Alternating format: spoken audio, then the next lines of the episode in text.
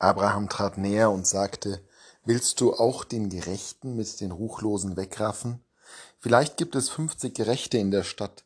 Willst du auch sie wegraffen und nicht doch dem Ort vergeben wegen der fünfzig Gerechten dort? Das kannst du doch nicht tun, die Gerechten zusammen mit den Ruchlosen umbringen. Dann ginge es ja dem Gerechten genauso wie dem Ruchlosen. Das kannst du doch nicht tun. Eine ganz wunderbare Geschichte wie Abraham Gott runterhandelt von 50 auf sogar 10 Gerechte, wegen derer Gott die verkommene und böse Stadt Sodom nicht zerstören soll.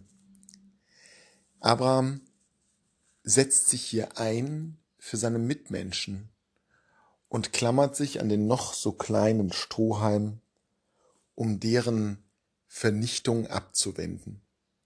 Was für eine wunderschöne Geschichte. Das, was Abraham dort tut, das ist eine Voraussicht, eine Vorankündigung dessen, was Jesus tut, wenn er auf die Erde kommt und obwohl er hier nicht einen einzigen Gerechten vielleicht findet, dennoch uns aus der Verdammnis, aus der Vernichtung befreit. Ja, als Mensch gewordener Sohn Gottes wird Jesus sozusagen zu dem einen Gerechten, weshalb wir nicht vernichtet werden sollen. Lösen wir uns in der Betrachtung dieser Geschichte ein wenig von der Vorstellung, dass Gott hier ein vernichtender und strafender Gott ist. Es ist zwar wichtig, diesen Aspekt Gottes ernst zu nehmen, sich mit ihm auseinanderzusetzen und ihn nicht einfach beiseite zu schieben, doch hier in dieser Geschichte steht der Fokus ja nicht auf Gott, der Sodom zerstört, sondern auf Gott, der sich darauf einlässt, mit Abraham darüber zu sprechen, wie weit seine Barmherzigkeit sich erstrecken kann. Und es ist eine Geschichte darüber, wie wir Menschen mit Gott sprechen und wie wichtig es ist, dass wir uns einsetzen. Jesus ist natürlich das vollkommene Rollenvorbild für uns, wenn es darum geht, unsere Mitmenschen im Blick zu behalten, weil er so weit geht, sich als der eine Gerechte auf Erden ans Kreuz nageln zu lassen für uns.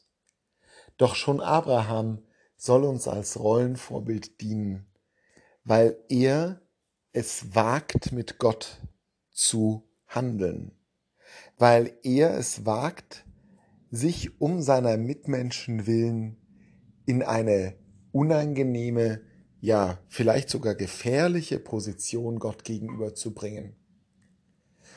Er ahnt dabei noch nicht, dass er vorwegnimmt, was dieser Gott eines Tages an seinem Volk tun wird. Er geht noch ein Risiko ein mit Gott, weil er ihn noch nicht so gut kennt, wie wir ihn kennen, die wir ihn auf dieser Erde haben wandeln sehen. Aber sein Herz drängt ihn. Sein Herz drängt ihn, sich für die Menschen um ihn herum einzusetzen. Sein Herz steht gegen ihn selbst auf und zwingt ihn dazu, in, mit Gott ins Geschäft zu kommen, ins Verhandeln. Und damit ist es eben letztlich Gott, der da in ihm spricht.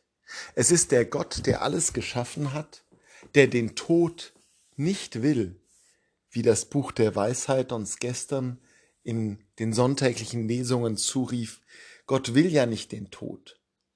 Gott will das Leben.